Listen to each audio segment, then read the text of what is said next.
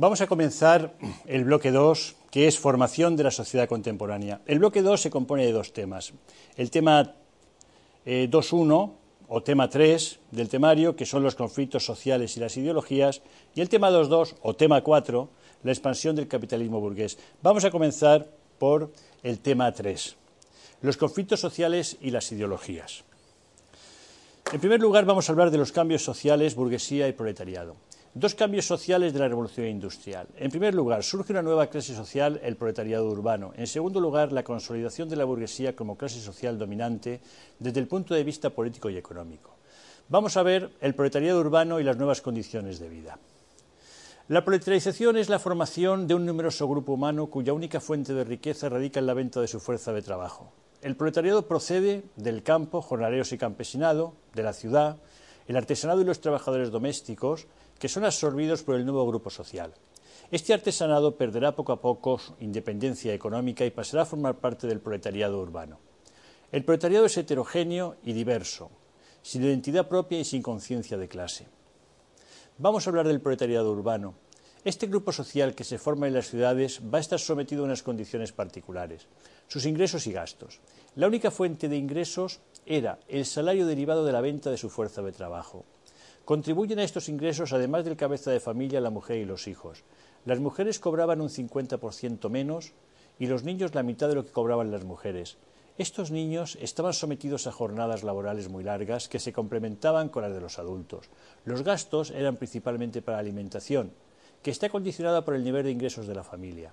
En ocasiones eran víctimas del fraude y estafas alimentarias, con resultado de intoxicaciones y muertes. Se vendía polvo de jabón en vez de azúcar, tierra molida en lugar de cacao, o coñac tintado con tinte para la madera. El salario dedicado a la subsistencia básica era deficitario por el exclusivo consumo de pan. En ocasiones el consumo era utilizado por el empresario para ampliar su ámbito de control más allá de la fábrica. En muchas industrias se generaliza la creación de las cooperativas de consumo que son creadas con la finalidad de facilitar al trabajador determinados bienes o servicios a un precio más económico del normal, del mercado. Están casi todas apadrinadas por los empresarios por dos motivos. En primer lugar, paternalismo, que lleva oculto o implícita la intención por parte del empresario de ampliar el grado de dependencia del trabajador. En segundo lugar, creando estas cooperativas de consumo, se calmaban las exigencias de incrementos salariales. Vamos a hablar de las condiciones de trabajo. Tenemos que examinar los siguientes aspectos. Horario. En un principio la jornada laboral no era en ningún caso menor de 12 horas, siendo lo normal una jornada laboral de entre 14 y 16 horas diarias. Se introduce la jornada laboral de 8 horas tras la Primera Guerra Mundial. En seguridad e higiene va a pasar la mitad de las horas del día eh, en, su trabajo. ¿eh? Los lugares de trabajo eran húmedos, reducidos, sucios, poco mal ventilados, con escasa iluminación y sometidos en ocasiones a altas temperaturas, según la industria. La siniestralidad era elevada, por supuesto, por la mala calidad de las herramientas, falta de seguridad en las máquinas. Por lo tanto, hay gran cantidad de accidentes de trabajo. La consecuencia es que se deja de trabajar y desaparece la única fuente de ingresos que se tiene. Estas tres condiciones de trabajo tienen una consecuencia clara, que son las enfermedades profesionales. Aparecen dolencias características típicas de cada uno de los oficios, silicosis de los mineros, carbunco de los curtidores. En relación a las condiciones de vida, la vivienda no tiene unas condiciones más favorables que el lugar de trabajo. Las viviendas son estancias de reducido tamaño que se caracterizan por estar compuestas por una única habitación principal en la que se realizan todas las tareas domésticas. El barrio obrero se ubicaba en las zonas medievales, eh, calles muy estrechas, en las laderas de las montañas, cuyas notas primordiales son carencia de asfaltado y de alcantarillado, mala iluminación, carencia de abastecimiento de aguas. Esto provoca un alto nivel de mortalidad y una serie de consecuencias. El desapego de este grupo social hacia la Iglesia y la religión. Ese origen heterogéneo conlleva una pérdida de valores y costumbres, cada uno de estos eh, sujetos proviene de lugares y culturas diferentes y al llegar a las ciudades quiebran estas costumbres. se empieza a manifestar la necesidad de articular algún mecanismo de protección social ante situaciones de necesidad o desgracias laborales. Empieza a surgir la idea de que este grupo tiene unas necesidades comunes. Comienza esa mentalidad de clase. Surgen las unidades de beneficencia mutua. El trabajador pagaba una parte de su salario para que su situación de necesidad eh, fuera protegida eh, por esas unidades de socorro mutuo. Es el origen de los sindicatos. En relación a los trabajadores del campo, podríamos decir que estos trabajadores también van a sufrir las consecuencias de la revolución industrial. De este sector de la población destacamos dos rasgos. La estacionalidad. Hay momentos con más, lógicamente, con más trabajo, como eran eh, la recolección, y otros con menos, eh, como era la siembra. Esto tiene una consecuencia. Los ingresos también eran estacionales, lo que provoca la inmigración a la ciudad. La instrucción o educación de este sector social eh, se resiente, por lo tanto. ¿eh? Así, en las ciudades había, evidentemente, un alto nivel de analfabetismo, pues en el campo, lógicamente, había mucho más. Va a ser muy difícil cambiar por lo tanto, la mentalidad de los jornaleros. Vamos a ver ahora otro aspecto, ya que hemos visto el proletariado, el otro grupo social es la burguesía. Haremos una precisión terminológica. Paul Mantoux señala que la gran industria en el orden económico, como ciencia positiva en el orden intelectual y la democracia en el orden político, son las fuerzas que mueven las sociedades contemporáneas.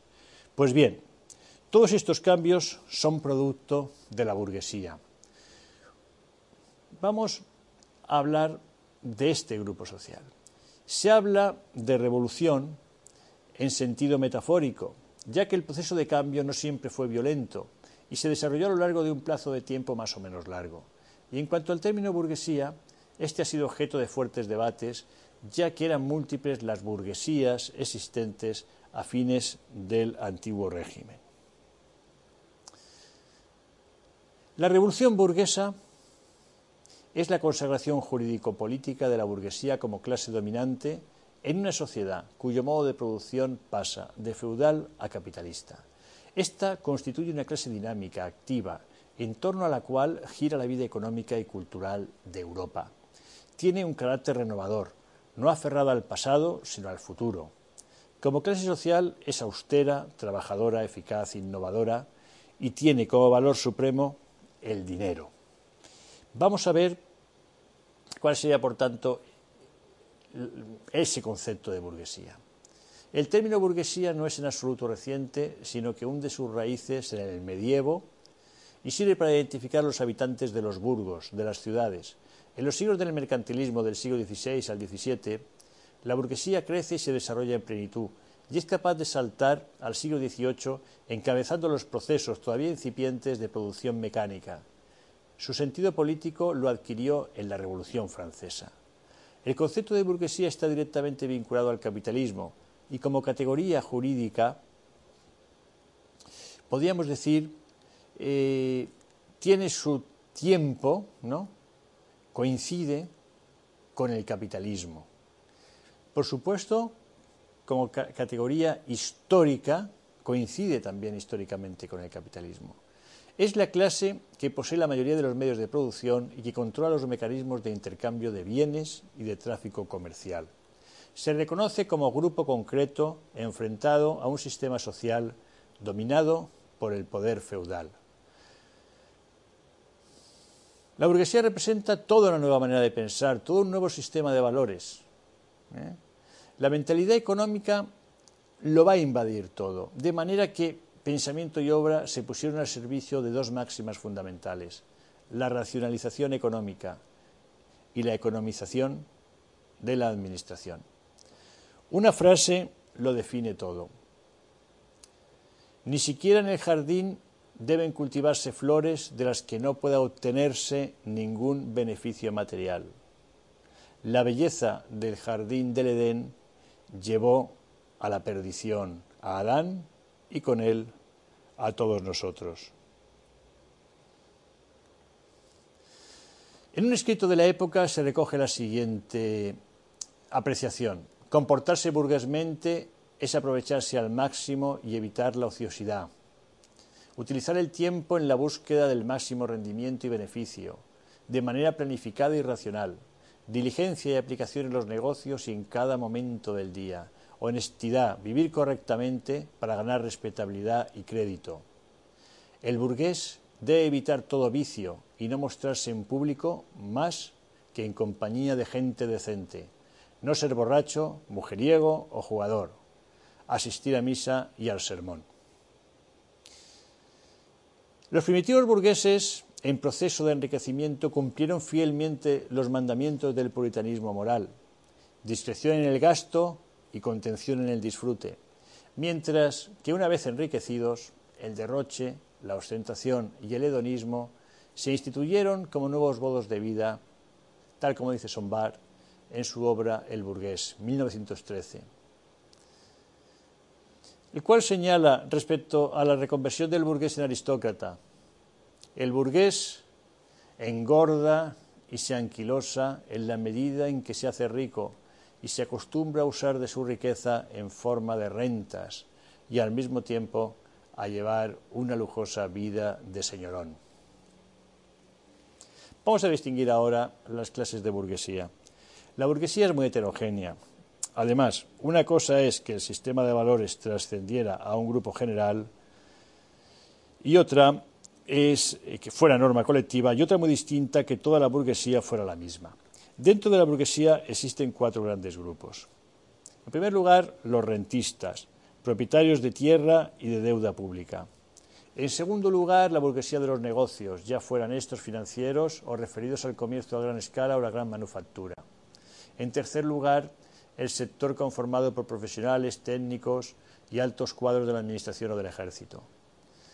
En cuarto lugar, la pequeña burguesía de teneleros, de tenderos, perdón, eh, artesanos, propietarios de su taller y todos aquellos que constituyen la llamada clase media. Definición por exclusión que se refiere a quienes no son ni capitalistas ni obreros.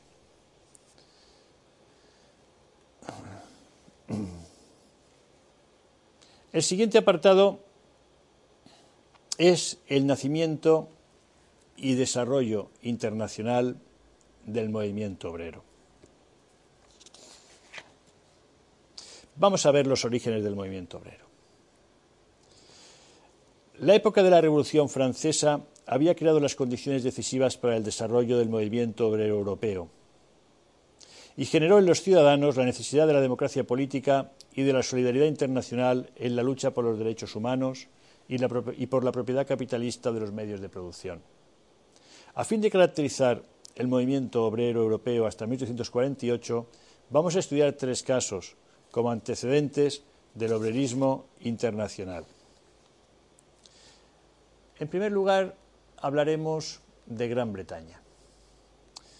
Como escribe Doleans, el movimiento obrero en Inglaterra es ante todo una reacción de la clase obrera contra la revolución industrial, un movimiento instintivo de rebeldía contra las descondiciones económicas y la miseria. En Gran Bretaña, las asociaciones de tipo sindical nacen a comienzos de la Edad Moderna, desarrollándose progresivamente.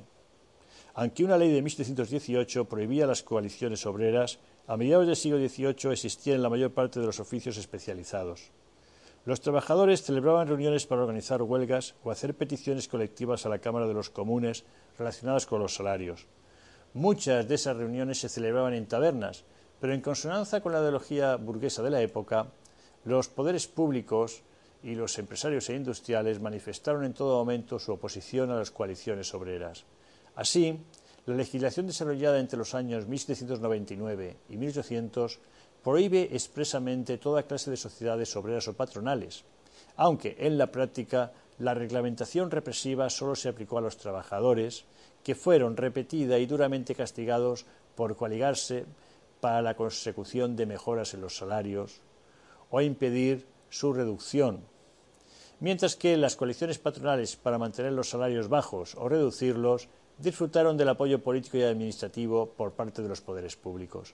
Durante más de 20 años los sindicalistas fueron perseguidos como delincuentes o revolucionarios. Al final de las guerras napoleónicas se había desarrollado el movimiento ludita como consecuencia de los salarios de hambre y las infrahumanas condiciones de trabajo.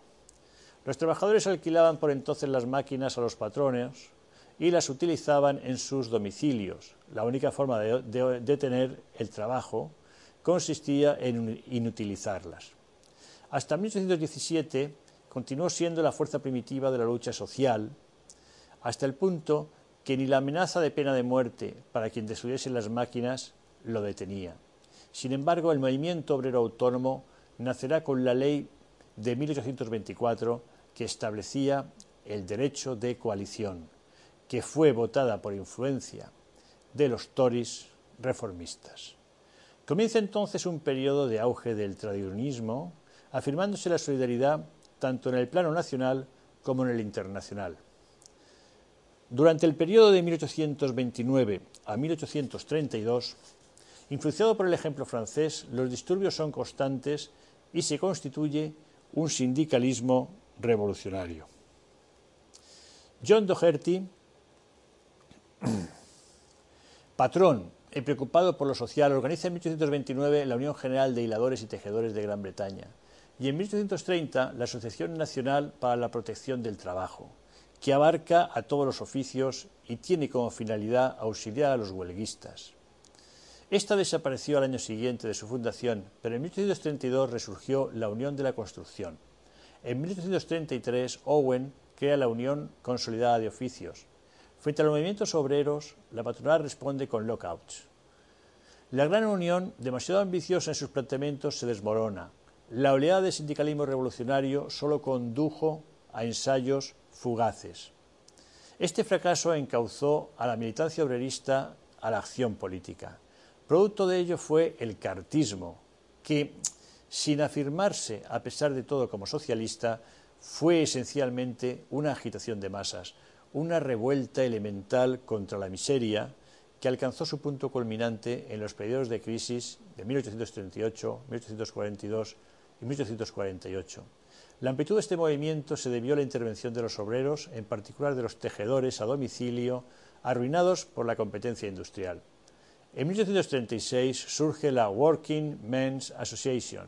Sin embargo, el movimiento cartista acabó hundiéndose, desgastado por sucesivas represiones y víctima además de la desunión interna entre los partidarios de una táctica más moderada y los que propugnaban acciones más radicales. Las trade unions desaprobaron el carácter revolucionario del movimiento. Abandonando la política, la élite obrera reemprendió su acción profesional intentando reconstruir las centrales sindicales con asociaciones de mineros, de oficios unidos o incluso orientándose hacia el cooperativismo. El nuevo sindicalismo más moderado fue el resultado de la actividad de una nueva generación de militantes de espíritu más realista.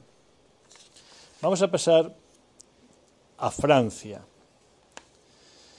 El movimiento obrero francés fue en cambio fruto de una ínfima minoría. Hasta 1830 la única forma de organización al lado de algunas eh, sociedades de socorros mutuos había sido el Compagnonnage, asociación obrera de carácter semigremial que tenía sus propios ritos masónicos secretos, pero que a consecuencia de sus irremediables divisiones internas no aportaron en realidad ningún auxilio a los obreros. A partir de 1830, la clase obrera, que tiene la impresión de haber garantizado la victoria de la Revolución, toma conciencia de su existencia. Aparecen así los primeros periódicos obreros y se constituyen, bajo la tapadera de sociedades de auxilios mutuos, verdaderas sociedades de resistencia. Poco a poco, los principales gremios de París y Lyon forman sociedades de unión fraternal, Así, las huelgas desde 1833 se concertaban entre las distintas ciudades. De todos modos, la integración de los obreros en las organizaciones republicanas provocó, tras los sucesos de 1834, una disminución del movimiento obrero. Este se desarrolla en el seno de sociedades secretas. Solo en 1839-1840 la crisis económica provocó, tras una serie de huelgas corporativas, un nuevo despuntar de la agitación. Entonces es cuando se afirma la reivindicación de la jornada de 10 horas. Con la Cámara, el Sindical de Tipógrafos de París aparece una sociedad de resistencia verdaderamente eficaz. Pero, por muy impresionantes que sean algunos movimientos de huelga, sería falso pensar que existió en Francia, antes de 1848, un sentimiento coherente de solidaridad obrera. Entre otras causas, la misma heterogeneidad del movimiento obrero francés se oponía a ello. En realidad, no es el obrero de fábrica, por lo general inculto, quien reflexiona sobre las condiciones de trabajo y quien organiza las huelgas más vigorosas, sino el artesano, el sastre, el zapatero, el carpintero o el tipógrafo. La clase obrera que comienza a tomar conciencia de su unidad y de su fuerza aún no existe, salvo en las grandes ciudades de París o Lyon y muy débilmente en otros lugares. Vamos a ver Alemania. El movimiento obrero no alcanzó la misma amplitud en Alemania que en Inglaterra, pese a la espectacularidad de algunas acciones como la huelga de los tejedores de Silesia. Los tejedores, trabajadores a domicilio, obligados a vender sus productos a negociantes que venden inmediatamente sus mercancías, estaban obligados a realizar onerosos pagos periódicos censitarios, sin hablar de los impuestos del Estado. Su situación se agravó con el transcurso de los años 40, debido al cierre del mercado americano y a la creación de una industria textil en Polonia. La insurrección era solo el resultado de la tremenda miseria. Los años de la crisis económica estuvieron marcados en Alemania por un elevado número de motines populares, estallidos de desesperación provocados por el hambre y el paro, y agravados por el odio sentido contra los militares. El movimiento obrero alemán se gestó en torno a la creación de múltiples círculos de estudios obreros, bien por iniciativa de jóvenes intelectuales o burgueses comprensivos, pronto desbordados por sus oyentes, o bien por una decisiva o una decisión espontánea de los trabajadores. Frecuentemente animados y preocupados por las reivindicaciones profesionales, no dejan por ello de enfrentarse a las cuestiones generales y a las decisiones políticas. De estos círculos salieron, además, numerosas personalidades que desempeñaron un papel considerable en la dirección del movimiento obrero en 1800 48. Asimismo, cabe destacar el papel que los obreros alemanes emigrados desempeñaron en el despertar del movimiento obrero. Del seno de la Liga de Proscritos existente en París y que agrupaba un determinado número de obreros e intelectuales alemanes, surgió la Liga de los Justos, cuyos estatutos establecían como objetivo en su artículo segundo la liberación de la patria alemana del sojuzgamiento en que vivía e invitaban a las clases trabajadoras de todos los países a tomar conciencia de la situación en que se encontraban.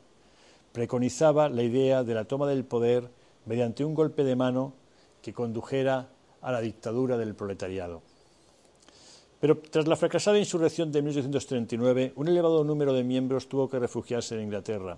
Así se reconstruyó la Liga de los Justos, que se vio afectada por la lucha entre dos tendencias ideológicas, la de Weidling marcado por el sello sentimental y utópico, y la de Marx y Engels. Más tarde, en 1847, la Liga de los Justos habría de denominarse Liga de los Comunistas. Y fue allí donde Marx redactó el famoso Manifiesto Comunista, basando el comunismo en el materialismo histórico y la lucha de clases. Así fue como se estrecharon los lazos en el mundo de los emigrados, que la reacción tras la Revolución de 1848 rompió finalmente, pero que fundaría la primera internacional en el transcurso de los años 60. Los prohombres más capacitados de Europa eran cada vez más conscientes de la sociedad que unía en todo el continente a los oprimidos y desheredados. En España, en España todo gira en la lucha por la libertad de asociación. La aparición de un primer proletariado moderno con conciencia de clase surge a mediados de siglo en el mundo fabril catalán. A fines de siglo, el desarrollo de otros núcleos industriales, minero y siderúrgico en Asturias y el País Vasco, incrementa el todavía minoritario proletariado industrial. Entre 1820 y 1840, la conflictividad social en el seno del naciente movimiento obrero se inscribe en la línea de los llamados movimientos mecanoclastas, consistentes en la destrucción de las modernas máquinas a las que consideran responsables de la miseria y del paro. Los episodios mejor conocidos son los ocurridos en Alcoy en 1821 y el de la fábrica de Buenaplata en Barcelona, totalmente mecanizada, que fue quemada por los obreros en 1835. A partir de 1840, el movimiento obrero protagonizado por obreros catalanes conoce un punto de inflexión. Ante el lento pero imparable proceso de industrialización, las nuevas relaciones capital-trabajo y las condiciones de trabajo, los obreros adoptan nuevas formas de respuesta y de organización. Estas nuevas formas y respuestas y modelos de organización frente a los problemas que de la industrialización cristalizan en la lucha por la libertad de asociación y la huelga. Durante el bienio progresista 1854-1856, la mayor permisividad hizo resurgir con fuerza las sociedades de socorros mutuos.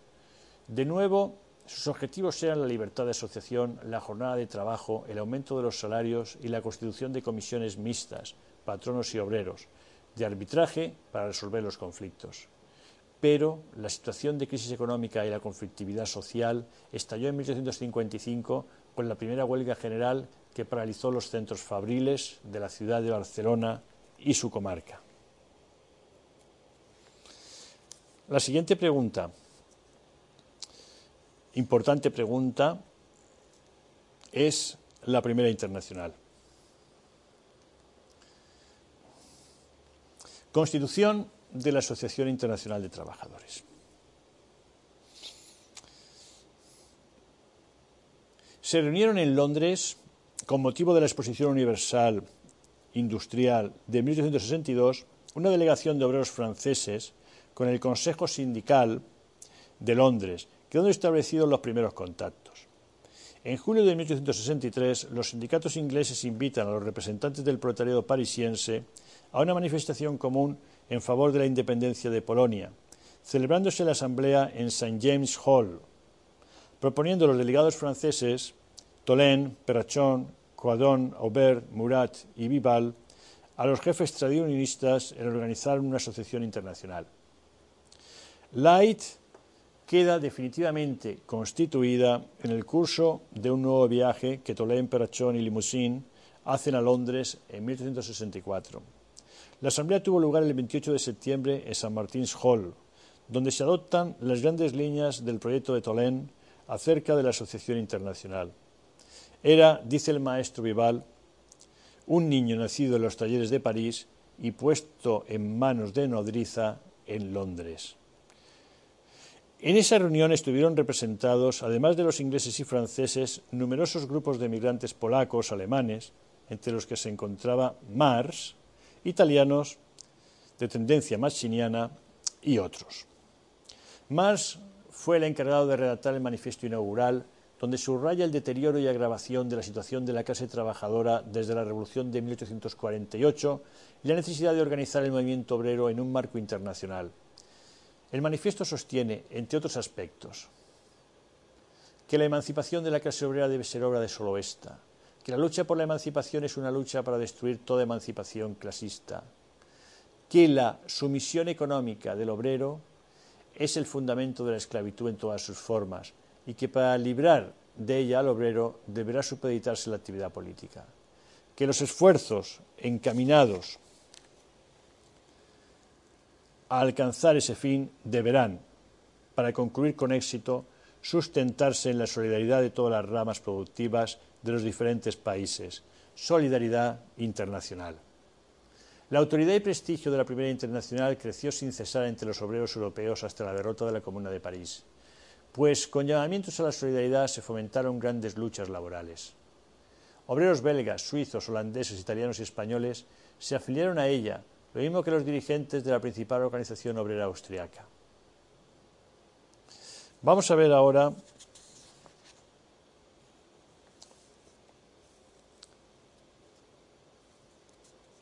las principales ideas de los congresos de la Asociación Internacional de Trabajadores. En la conferencia interna de Londres de 1865 se puso de relieve el contraste entre la concepción de Marx y la de los representantes prudonianos de la delegación francesa. En el Congreso celebrado en 1866 en Ginebra, ese contraste se acentuó. A partir de entonces, las características de todos los congresos de la Internacional fue que las delegaciones del país del gran desarrollo industrial dominaban las ideas de Marx, defendidas por la mayoría del Consejo General, con el apoyo sobre todo de los sindicatos ingleses, mientras que las delegaciones de países preferentemente agrarios, Italia y España, dominaron las concepciones prudonianas y más tarde las vacuninistas. La Internacional celebra su primer congreso en Ginebra, desde el 3 al 8 de septiembre de 1866. En él no estuvieron presentes ni Marx ni los grandes jefes del tradicionalismo. En este congreso se impuso, contra los seguidores de Proudhon, delegación francesa, el reconocimiento del movimiento sindical y de su arma más importante, la huelga. Finalmente, el Congreso se decidió de modo abierto por las propuestas de Marx, consistentes en exigir medidas de carácter social al Estado en favor de las mujeres y los niños y de limitar la jornada laboral a ocho horas. Los prudonianos rechazaron toda intromisión del Estado en la reglamentación laboral contractual porque temían, con ello, estabilizar el Estado y poner en peligro la libertad social. El segundo Congreso se celebró en Lausana el 2 de septiembre de 1867. La delegación francesa fue importante, mientras que la inglesa era poco numerosa. Se caracterizó por la oposición entre las tendencias mutualistas y colectivistas. Los ingleses, los alemanes y los belgas sostenían la abolición de la herencia y la necesidad de poner el suelo bajo la propiedad colectiva de la sociedad. Los franceses y los italianos mantenían su idea de que la posesión debe permanecer individual. En definitiva, se siguen manteniendo las discusiones entre prudonianos y marxistas, sobre todo en torno al papel de la lucha política de la clase obrera.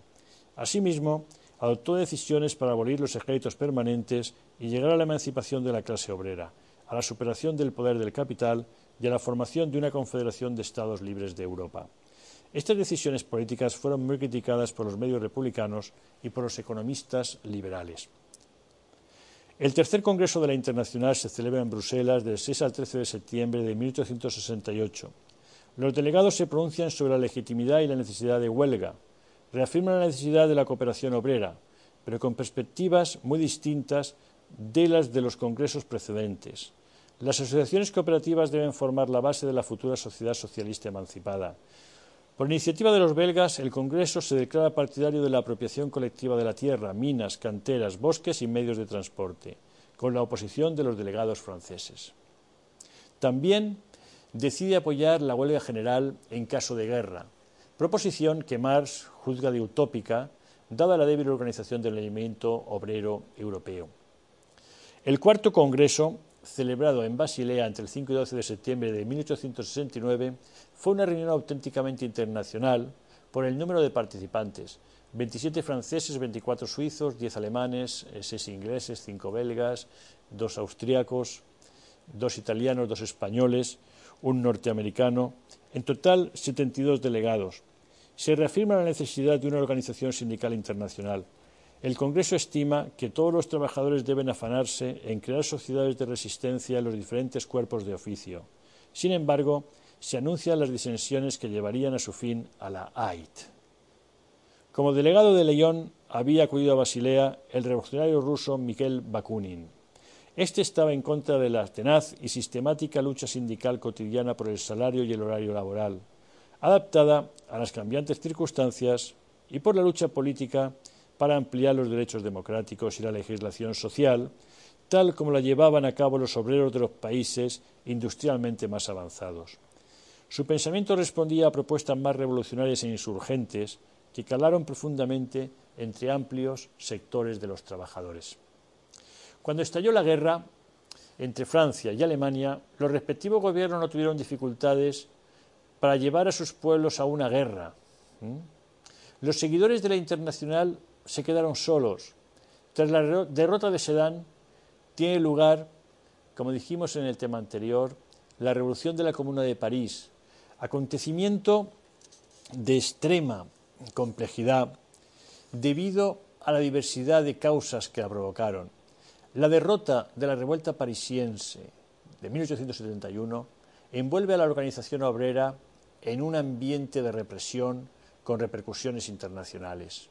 En España, la internacional es declarada fuera de la ley y en el norte de Europa se persigue y encarcela a los internacionalistas. Entre tanto, la Internacional había iniciado la discusión entre los antiguos miembros de la Alianza Internacional de la Democracia Socialista de Bakunin y el Consejo General dirigido por Marx. Esta controversia provocaría el final de la Internacional. El fin de las luchas de París destruyó toda esperanza fundada en una nueva ola de revoluciones democráticas en Europa. La conferencia londinense de 1871, en la cual se postula la fundación de partidos obreros legales en cada país europeo, como condición previa para una revolución socialista, no era más que la consecuencia de esta situación. La escisión se consuma en el Congreso de La Haya, celebrado entre el 2 y el 7 de septiembre de 1872, donde los delegados jurasianos acuden con el encargo de pedir la supresión del Consejo General y de toda autoridad en la internacional. Sin embargo, los marxistas poseen una cómoda mayoría que confirma la autoridad del Consejo General, pronuncia la exclusión de Bakunin y se acuerda trasladar el Consejo General a Nueva York. Esta sesión oficial declaró solemnemente el final de la AIT en 1876. Con todos los antiautoritarios de tendencia bakuninista, no se, consideran, no se van a considerar vencidos y se constituyen en Suiza como representantes de la Internacional, celebrando un congreso extraordinario en Saint-Imier. La desorganización se extiende entre estos partidarios y conforme se reorganiza el movimiento obrero dentro del marco del socialismo organizado, va declinando el influjo anarquista. La Internacional Antiautoritaria celebra su último congreso en Verviers en septiembre de 1877. Bien, después de la primera internacional surgió y se creó la segunda, la segunda internacional. Vamos a ver el marco general e inicio de la segunda internacional. En los años que siguieron al derrumbamiento de la Primera Internacional, los diversos partidos obreros existentes aspiraban a una democratización del poder político, a la mejora de las condiciones laborales y de los salarios y a la seguridad de los obreros en caso de enfermedad, invalidez o paro. Las formas de lucha, huelgas, organización de los trabajadores en partidos y sindicatos, se asemejan en los diversos países europeos y, en cualquier caso, se considera la intervención político-social del Estado como un medio importante para estabilizar las crisis económicas y los éxitos obtenidos por los sindicatos en la adaptación del nivel de vida de los obreros a la productividad, que crecía rápidamente debido al progreso técnico. En esas circunstancias, la necesidad de un intercambio supranacional de experiencias y la coordinación a escala internacional de su actividad pudo ya impulsar a los partidos obreros nacionales hacia una nueva organización internacional. Así vemos, como referencia, que para conmemorar el centenario de la toma de la Bastilla, el 14 de julio de 1789, se habían convocado dos congresos contrarios en París. Por una parte, los posibilistas, por instigación de las Trade Unions Congress, invitaron sobre todo a los sindicatos. Por otra parte, se celebró un anticongreso organizado por los guesdistas. El promovido por los partidarios marxistas de Jules Guesd fue visitado por representantes de todos los grandes grupos del movimiento obrero europeo y por delegados de los Estados Unidos y Argentina, y fue el que condujo al establecimiento de la Segunda Internacional. Se tomó la resolución de manifestarse el 1 de mayo de 1890 en todos los países en favor de la introducción de la jornada de ocho horas y de elevar al Estado la petición. Los primeros congresos se hallaban todavía bajo el signo de las discusiones con las minorías anarquistas, que rechazaban por principio la lucha por una legislación política social del Estado y la participación en toda labor parlamentaria. El Congreso de Londres de 1896 terminó con estas discusiones, pues se acordó invitar tan solo a aquellas organizaciones que aceptasen la transformación del orden capitalista de propiedad y producción en el sistema socialista, así como la participación en la legislación y actividad parlamentaria. Con esto se excluía a los anarquistas.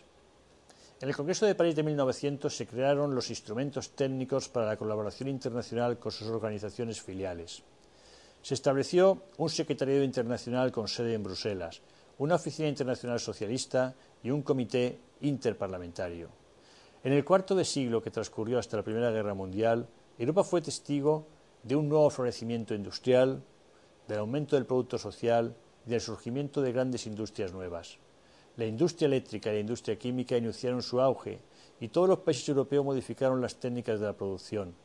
Es la época en que se concentran y centralizan el capital y la gran industria, modificándose sustancialmente las teorías, las técnicas de la producción.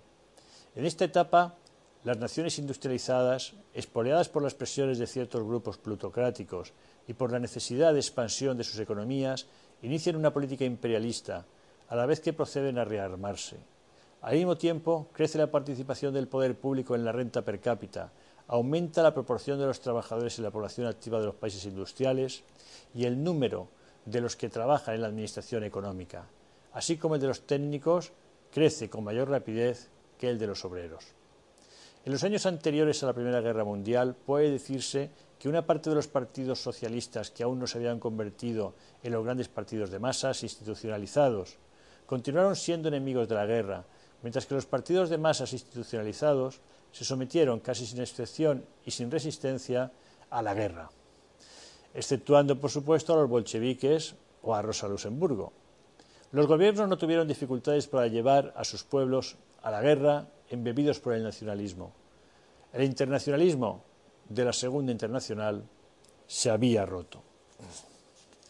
Otros aspectos que acabaron con la Segunda Internacional fueron su actitud hacia el imperialismo y la crisis revisionista que la sacudió. El primer problema motivó grandes divergencias en su seno, ya que una corriente propugnaba el socialismo imperialista, otra aspiraba a una expansión colonial humanitaria y socialista, y una tercera era anticolonialista. El revisionismo también minó la Segunda Internacional, acentuando su separación con los partidos revolucionarios y con quienes pensaban por aquel entonces que la revolución proletaria se cernía ya sobre Europa.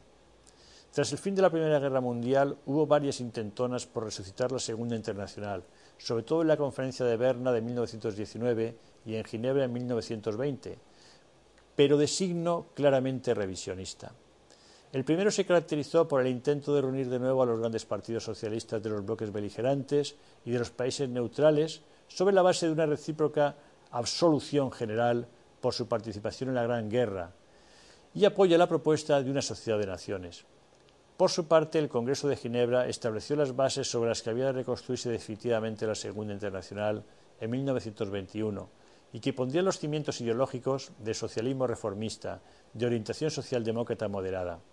El punto de vista fundamental de estos socialistas es la plena aceptación de la democracia parlamentaria, sufragio universal, como institución básica de una sociedad socialista, el pleno rechazo de toda clase de dictadura, defensa del evolucionismo, socialización gradual y gestión descentralizada y distanciamiento del naciente régimen soviético.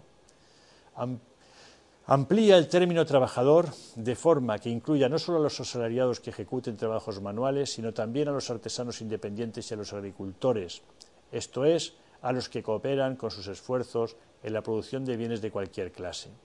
Definición lo bastante amplia como para que quepan patronos y administradores. Puede decirse que la Segunda Internacional se reconstruyó en 1923 en el Congreso de Hamburgo, cuando se refundió con la denominada Internacional Dos y Media de Viena, fundándose la Internacional Obrera Socialista con sede en Londres, que aspira a la mejora de las condiciones de trabajo, lucha por la paz, reforzando la sociedad de naciones y la resistencia al autoritarismo contrarrevolucionario. Pasemos a la tercera internacional. La Revolución de octubre de 1917 tuvo una incidencia decisiva en el contexto social. Lenin pudo conquistar el poder con el apoyo de los campesinos, que se pronunciaron en favor de una reforma agraria radical y junto a bolcheviques y revolucionarios socialistas de la izquierda, se impuso tras una lucha de casi tres años con el ejército blanco y las tropas intervencionistas de las grandes potencias. El contexto europeo está muy agitado con diferentes manifestaciones en los países más significativos. Por un lado, la huelga de enero de los obreros alemanes y austriacos en 1918 reveló que, no se podía limitar a Rusia las consecuencias de la acción revolucionaria. Por otro lado, en Francia hubo una ola de manifestaciones e incluso una huelga general, pero los grupos revolucionarios del Partido Socialista quedaron aislados tras la guerra. En Inglaterra, los conatos revolucionarios no fueron respaldados por las grandes organizaciones, aunque se fue abriendo paso una tendencia izquierdista en el Partido Laborista. Fue en medio de esta efervescencia revolucionaria, al tiempo que se daban los pasos para restablecer la Segunda Internacional, cuando los bolcheviques, los bolcheviques se apresuraron a llevar a efecto su proyecto de una internacional que excluyera todos los llamados socialpatriotas de la etapa de la guerra y a todos los partidos y grupos que favorecieran una política reformista en lugar de una política revolucionaria. En respuesta a la conferencia de Berna de febrero de 1919, donde la Internacional Obrera pensaba reconstruir la Segunda Internacional, se convocó desde Moscú a los socialistas revolucionarios de todos los países con objeto de que enviasen delegados a una conferencia internacional comunista. La conferencia fue inaugurada el 2 de marzo de 1919, donde se acordó constituir la Tercera Internacional, adoptando la denominación de Internacional Comunista. Los puntos más importantes sobre los que habría de basarse la nueva internacional básicamente eran restablecimiento inmediato y universal del concepto de dictadura del proletariado para conseguir la resolución definitiva del sistema capitalista, suprimir la propiedad privada de los medios de producción y transferir al Estado proletario bajo la administración socialista de la clase trabajadora. En 1943 dejó de existir la Internacional Comunista como centro dirigente del movimiento obrero internacional, motivado por dos causas.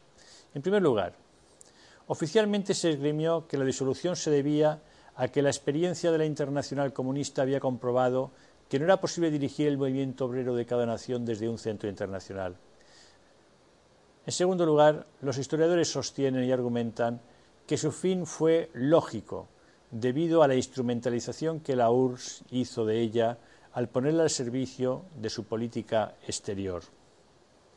El apartado 3 de nuestro tema abarca tres conceptos importantes dentro de las ideologías, socialismo, anarquismo y catolicismo social.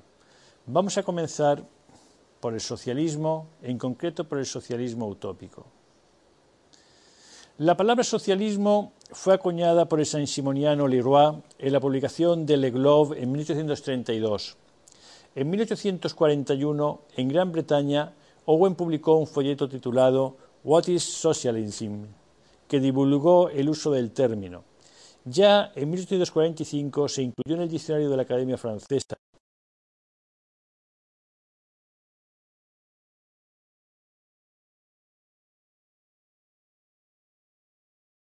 por Engels su opúsculo del socialismo utópico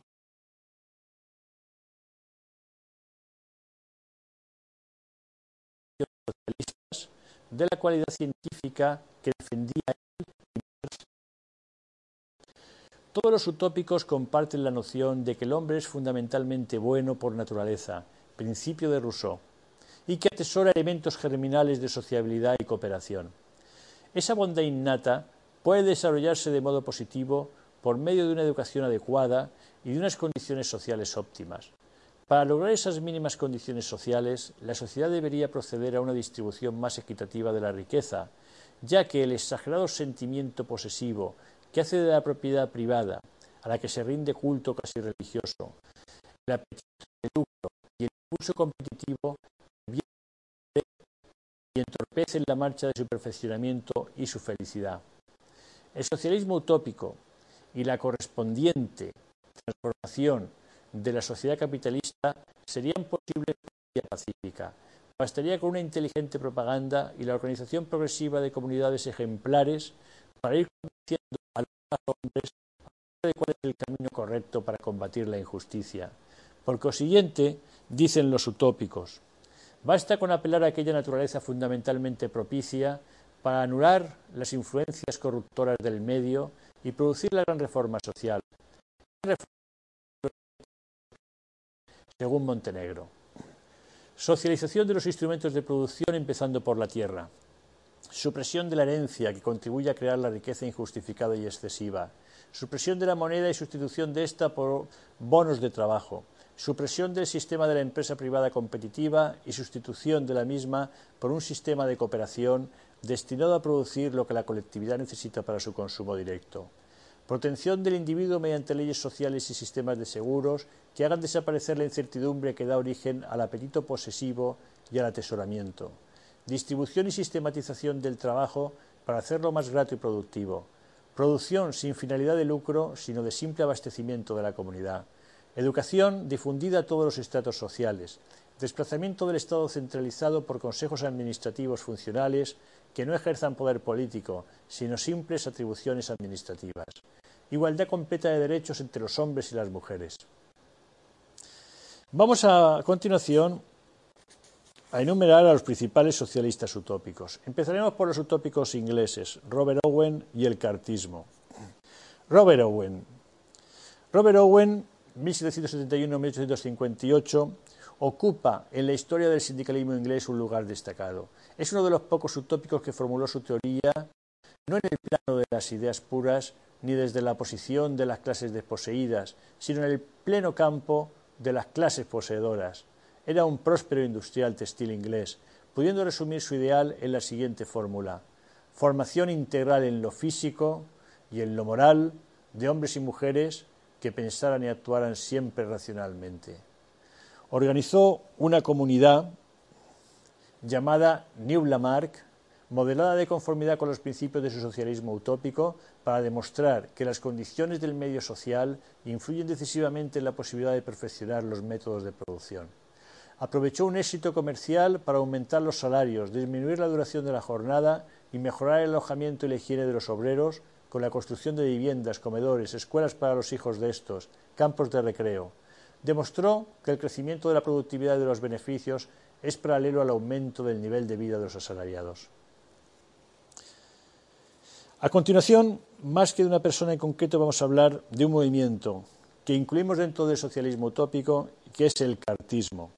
Los sindicatos ingleses y algunos dirigentes se encontraban obstaculizados por las legales y jurídicas que el gobierno utilizaba frente a la justicia social, por lo que presionaron al Partido Radical inglés para la consecución de reformas políticas como paso previo a la obtención de mejoras laborales. Este movimiento se llamó cartismo y existió desde 1836 a 1848.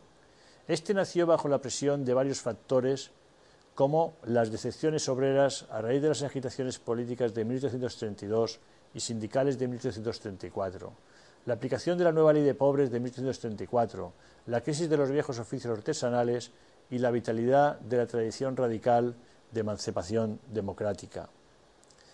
En 1836, un grupo de artesanos londinenses, entre los que se cuentan radicales, ovenistas y sindicalistas, funda la London Working Men's Association. Al frente de este grupo de militantes estaban Lovett y Hetheriton, que desencadenan una campaña de agitación en favor del sufragio universal argumentando que la clase obrera produce toda la riqueza del país y solo goza de una parte ínfima. Esperan atraer así a la clase obrera a un programa que uniría a todos los descontentos y en caso de éxito la reforma política abriría el camino a las reformas económicas y sociales. Con F. Place redactan la Carta del Pueblo, que da nombre al movimiento, y fue enviada a todas las asociaciones obreras el 8 de mayo de 1838. De los que en lo que llamaban la fuerza moral. Las reivindicaciones políticas que incluyen son sufragio universal, renovación anual del Parlamento, escrutinio secreto, inmunidad parlamentaria para los diputados, supresión del certificado de propiedad para poder ser elegido diputado, circunscripciones electorales iguales. El primer Congreso Cartista se celebró en Londres el año de 1839. Los delegados se enfrentan en conflictos estériles en torno a la táctica a seguir. Unos proponen la huelga general, otros recurren a la fuerza física y unos terceros surgieren la retirada de dinero de los bancos. En este punto, el gobierno optó por la represión, especialmente ante la amenaza de huelga general, y colocó los distritos industriales bajo mando militar. Detuvo a los líderes y autorizó la formación de unidades cívicas armadas. En medio de la confusión, la convención cartista se disolvió. Tras este primer fracaso se llegó a la conclusión de que la clase obrera aislada no podía conseguir una gran reforma política y a partir de entonces el obrerismo inglés se unió a ciertos sectores de las clases medias con la aspiración de conseguir mejoras. Así, aunque el movimiento cartista alcanzó proporciones muy vastas, fracasó al no poder declarar la huelga general de 1848, un año clave, por otra parte, en la historia del proletariado europeo. La conclusión de la experiencia cartista es que, al movilizar las energías populares durante una decena de años, condujo al obrerismo a una toma de conciencia revolucionaria. Si ha existido un movimiento de clase, el cartismo lo es por excelencia, porque en lo social tuvieron conciencia clara de desencadenar un movimiento de clase. Así, el cartismo, en tanto que levantamiento obrero contra el orden impuesto por las clases dirigentes, constituye una experiencia importante para el desarrollo del socialismo. Por ello, Lenin lo definió como el primer movimiento revolucionario del proletariado apoyado auténticamente en las masas y políticamente organizado. Pasemos ahora a los utópicos franceses Saint-Simon, Fourier, Blanc, Cabet. A diferencia de Inglaterra, más industrializada y con masas de obreros, Francia cuenta con un proletariado menos numeroso, pero con una intelectualidad más sensible a las ideas políticas y a los cambios históricos, que proporciona a los movimientos sociales no un sindicalismo temprano, sino una serie de pensadores que reflexionan sobre las contradicciones de la industrialización y formulan soluciones ideales o incluso intentan experiencias de conformación de nuevos arquetipos de sociedad.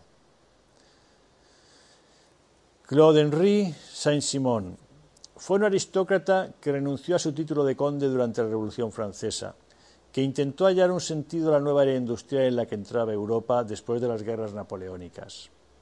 Del esquema saint-simoniano sobresalen dos rasgos por encima de cualquier otro, que son el cosmopolitismo y la pasión por la ciencia y la técnica, y consecuentemente por la industrialización. En los principios que expone sobresale una pregunta, a saber, ¿cuál ha de ser el nuevo principio ordenador de una sociedad industrial posterior al siglo de las luces y a la Revolución Francesa?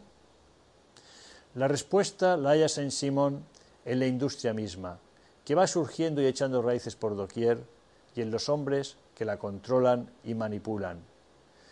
En esto su enfoque es nuevo. El socialismo anterior parte de la idea de un mejor reparto de la riqueza, pero no se centraba en torno al orden industrial.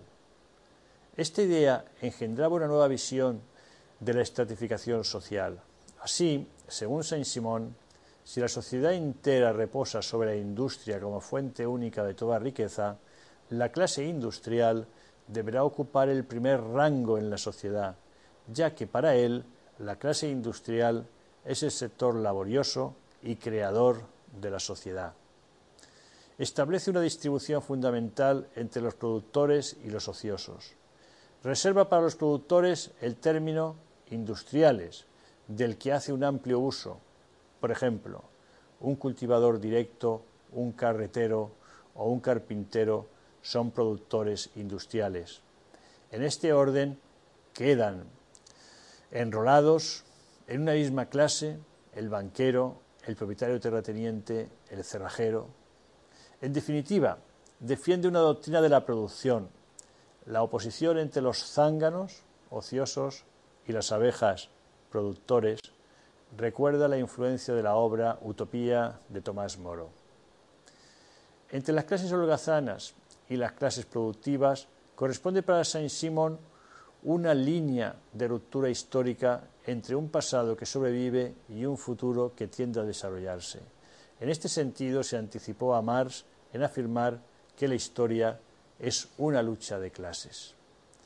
Propugna una revolución social pacífica para elevar moral y materialmente a las clases trabajadoras. La transformación se conseguirá empleando como dirigentes a los científicos y jefes de industria. Los primeros sustituirán al clero, los segundos ocuparán el lugar de los nobles y guerreros. En definitiva, propone como gobierno una tecnocracia que será la encargada de organizar la economía. La propiedad será socializada y todos los hombres tendrán que trabajar, pues serán abolidas las herencias.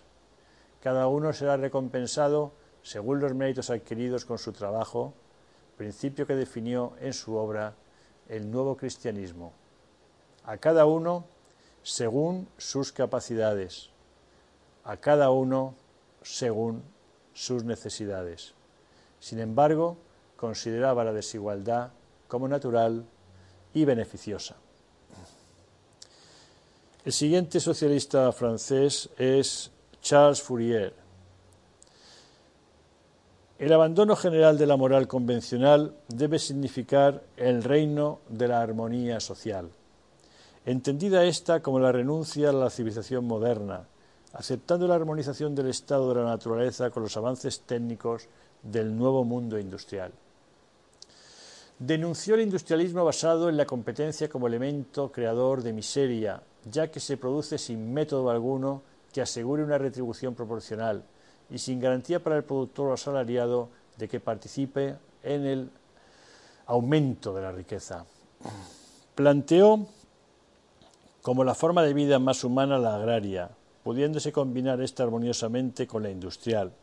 Su preferencia clara es la agricultura, especialmente la horticultura. De tal modo es así que propone que las fábricas se diseminen por el campo con el objeto de que los hombres puedan disponer de una parte de su tiempo para la agricultura. Propuso sustituir el orden social vigente por otro gobernado por la razón, donde se eliminen los aspectos inhumanos del trabajo industrial.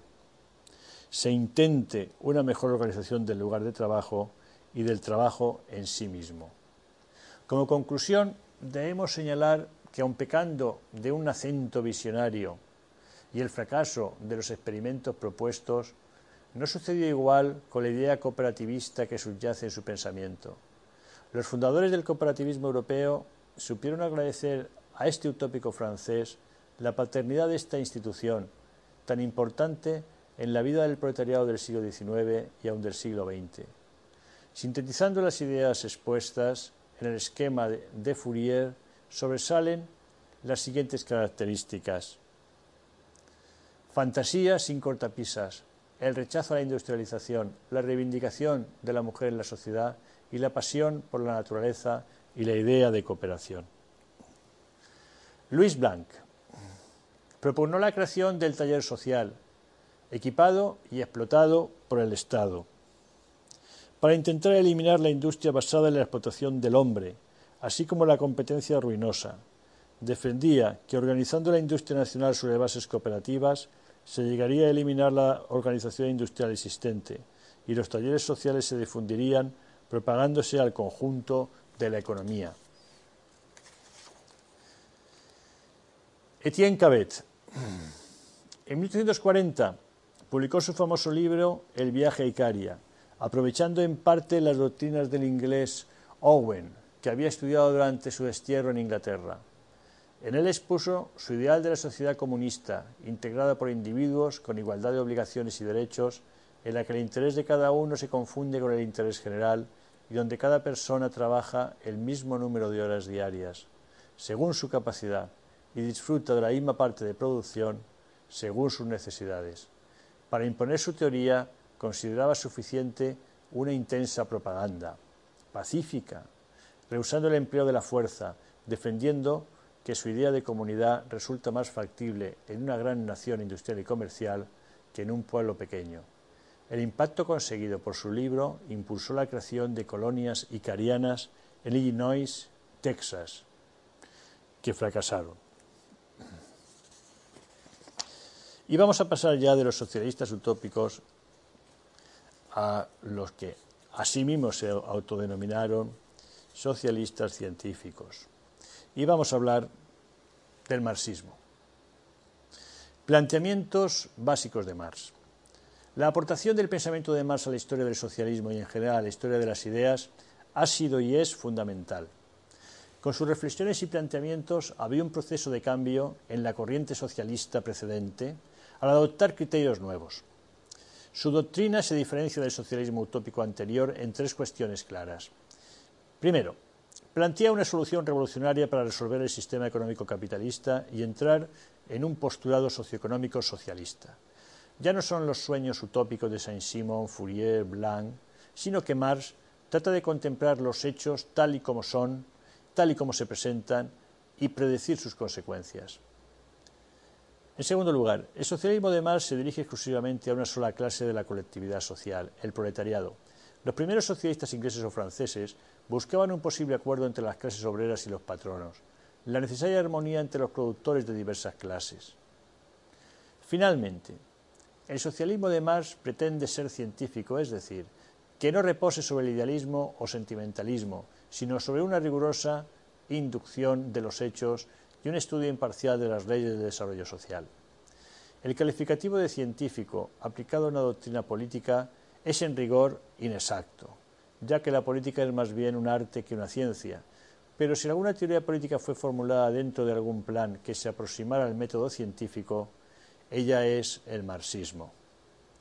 No se va a realizar un estudio genérico sobre la doctrina marxista, sino una enumeración de aquellos puntos más relacionados con el trabajo. Una de sus aportaciones centrales fue el materialismo histórico. Marx, influido por la filosofía dialéctica de Hegel y por los clásicos ingleses, afirma que la historia no está constituida por sucesos arbitrarios dependientes de la voluntad del hombre, sino sometida a un riguroso determinismo.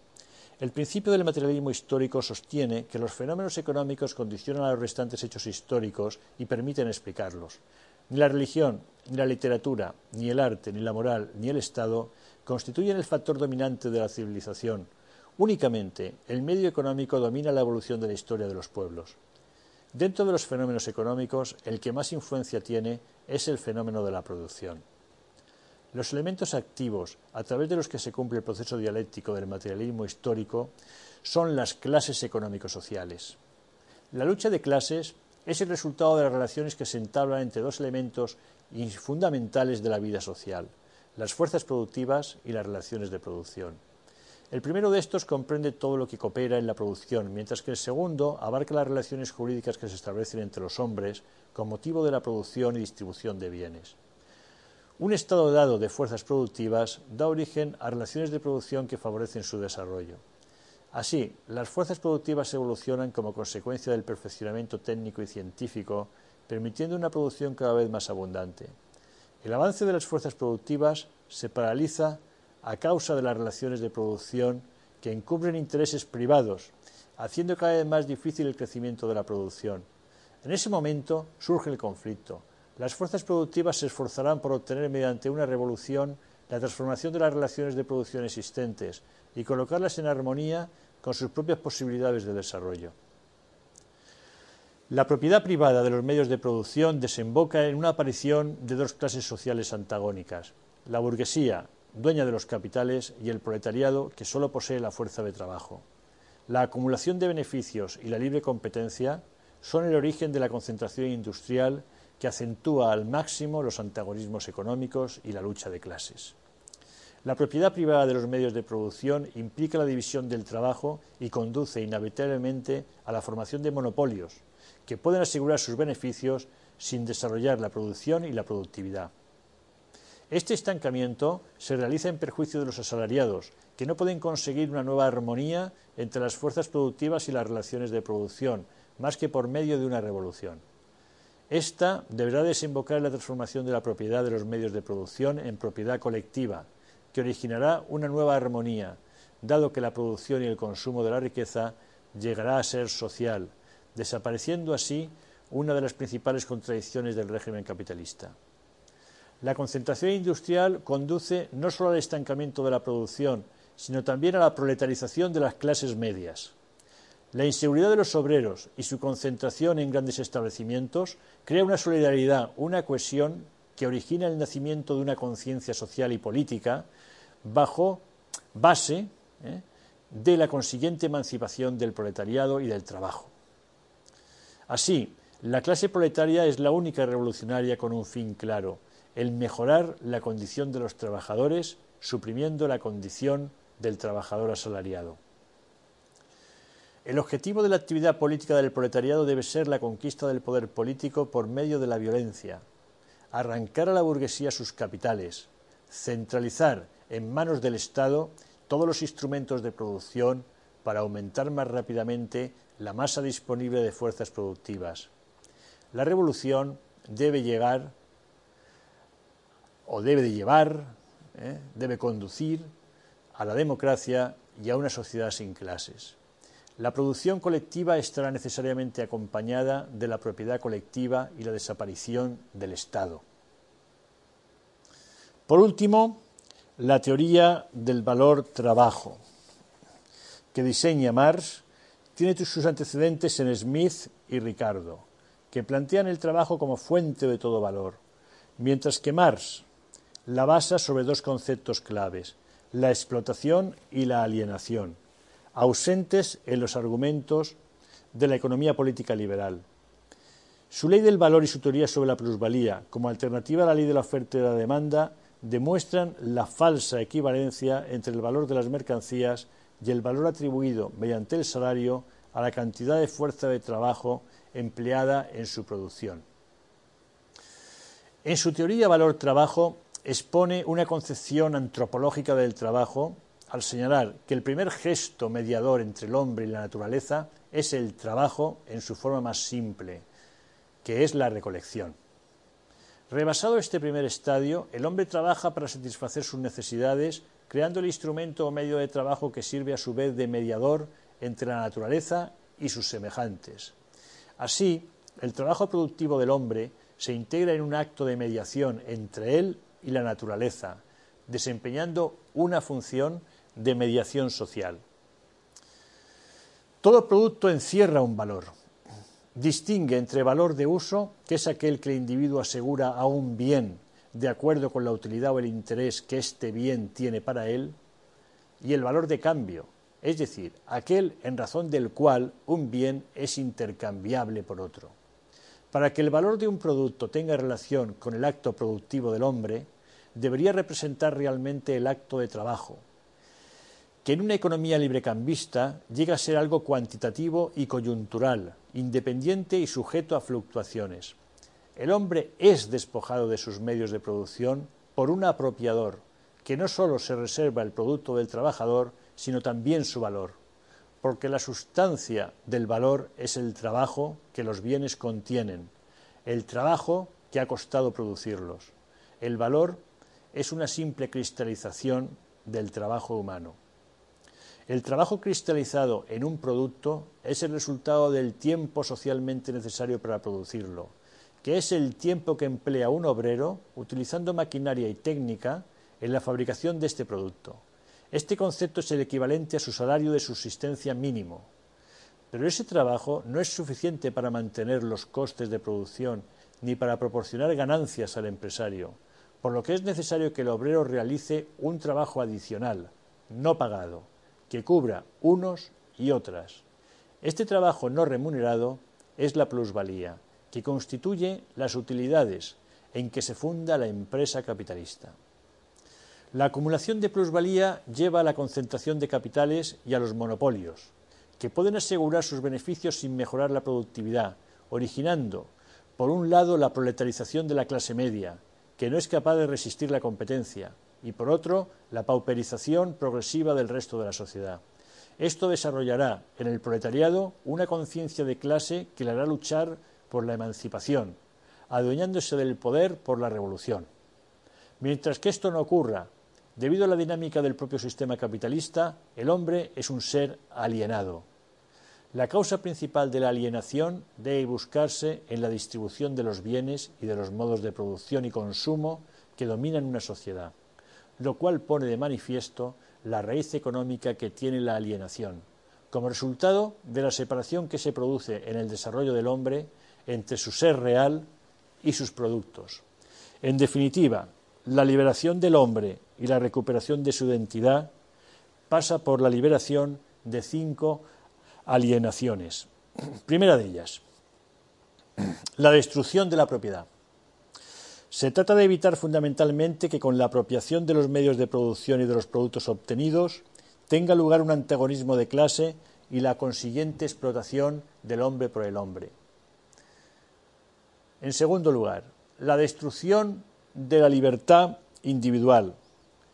Hay que destruir la libertad burguesa, porque en la sociedad capitalista la libertad la tiene solo la clase dominante. En tercer lugar, la destrucción de la familia, porque la familia, dadas las condiciones socioculturales existentes, no existe entre los proletarios. Hay que transformar las relaciones familiares. Cuarto lugar, destrucción de la patria. Los obreros no tienen patria.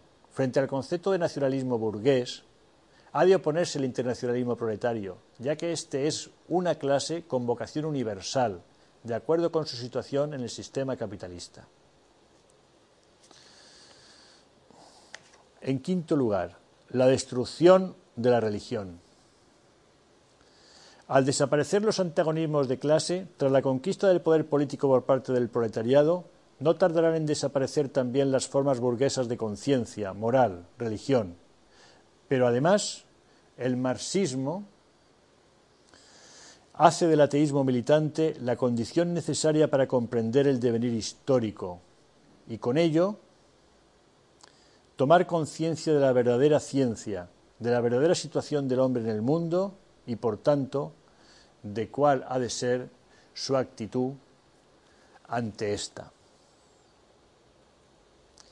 Bien, después de haber hablado, explicado las ideas fundamentales del marxismo, vamos a hablar ahora, dentro del socialismo, de la llamada socialdemocracia en la que vamos a incluir el revisionismo o reformismo, como términos análogos.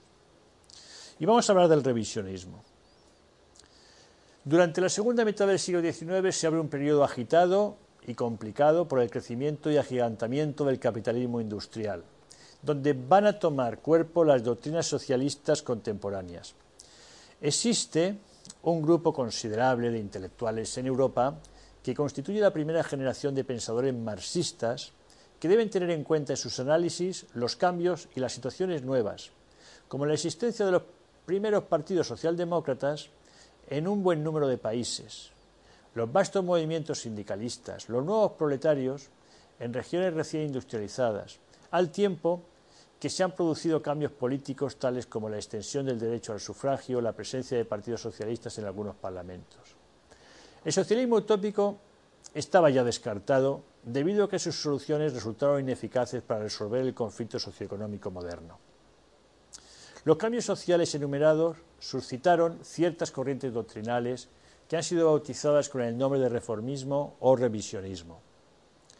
El reformismo está representado en Francia por la Federación de los Trabajadores Socialistas llamados posibilistas, y en Inglaterra por el Consejo de la Trade Union. En realidad, era una tendencia política práctica que consistía en hacer presión sobre el gobierno para que adoptara reformas convenientes para la mejora del bienestar de los trabajadores, como subidas de salarios, reducción en la jornada laboral, aumento de la seguridad en el trabajo. O bien lograr a través de la participación política el acceso a los cuerpos legislativos para que se evitasen leyes con los mismos efectos. Naturalmente, el reformismo implicaba una renuncia a la revolución violenta y la aceptación de que la emancipación del proletariado podría alcanzarse a través de la evolución paulatina y del juego político. Al comprobar que el sistema capitalista no seguía el proceso que previera Marx, debido a una modificación de las premisas determinadas por las nuevas realidades sociales y políticas, los propios socialistas van a revisar la doctrina marxista para intentar ponerla al día y adaptarla a la realidad social existente. En primer lugar, gran ideólogo del revisionismo es Edward Bernstein, 1850-1932. Bernstein es la principal figura, fundador de la corriente denominada revisionista. Durante su exilio en Londres, Engels le había convertido al comunismo, pero había sufrido también el influjo de la sociedad fabiana, una asociación socialista británica de tendencias reformistas. El fabianismo ha sido descrito como la forma típica de adaptación del socialismo al temperamento moderno, al extraordinario sentido común y a la sólida tradición democrática de los ingleses. Después de meditar sobre la situación del socialismo en la última década del siglo XIX, Bernstein llegó a la conclusión de que la sociedad democrática debía reformar algunas de sus concepciones políticas y económicas. Según él, los partidos socialistas europeos estaban siguiendo tendencias reformistas totalmente correctas, pero con ello se estaban separando de la teoría marxista. La teoría reformista fue fundada al calor de un constante y apasionado debate de las ideas marxistas, predominantemente en el último periodo de la vida de la Primera Internacional. Al constituirse la Segunda Internacional dominada por los revisionistas, la separación entre las dos corrientes se hizo total y definitiva. Bernstein defendía que era preciso revisar la teoría marxista en muchos de sus puntos. Empieza por negar el determinismo marxista, con una frase que podríamos calificar de bastante simplista. Eh, dijo lo siguiente, eh, después de todo, los hombres tienen cabeza. Y atribuye al hombre capacidad para modificar las circunstancias económicas y políticas. Niega también el término científico del socialismo marxista, afirmando que el socialismo usa de la ciencia, pero no puede ser en sí mismo una ciencia. Concluye diciendo, llamemos a nuestra disciplina socialismo crítico. Pasa al análisis de la plusvalía, deduciendo que la legislación social y otras formas de intervención estatal, así como la acción de los sindicatos, han echado por tierra el mercado libre del trabajo en el que el empresario pagaba salarios mínimos, apenas suficientes para satisfacer las necesidades más elementales del obrero. Frente al fatalismo dialéctico de la lucha de clases, levanta la idea de la evolución orgánica, movida por la voluntad humana en razón de ideales de ética social. La lucha de clases no conduce, como cree Marx, a una división cada vez más profunda y clara de la sociedad en dos grupos, el de los poseedores, que se va reduciendo en número al tiempo que aumenta su riqueza, y el de los desposeídos, que se hace constantemente más grande y más miserable. Y la clase media, que vive y actúa entre ellas, tampoco tiende a desaparecer, sino que se agranda y su papel adquiere cada vez mayor importancia, no aliándose necesariamente con el capitalismo, ni tampoco se suma sin condiciones a la clase proletaria. Bestin señala que la estructura de la sociedad no se ha simplificado.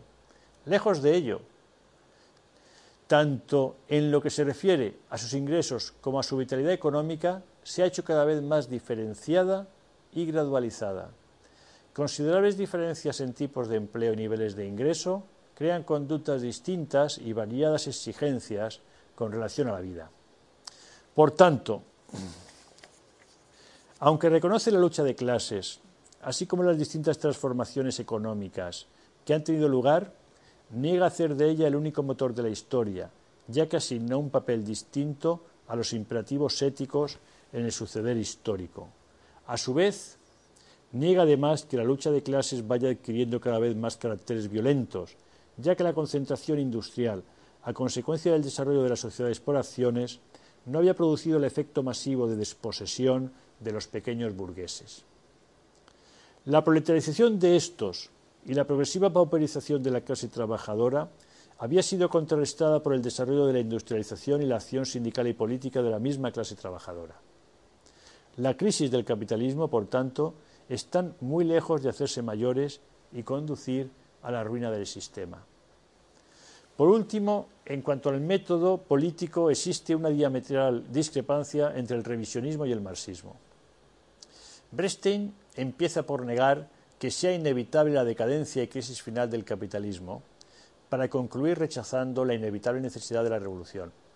Su camino es la evolución gradual por medios democráticos, por lo que defiende la progresiva actuación política legal de las masas, encuadradas en partidos políticos y sindicatos para conquistar posiciones por medio del sufragio, el Parlamento y similares.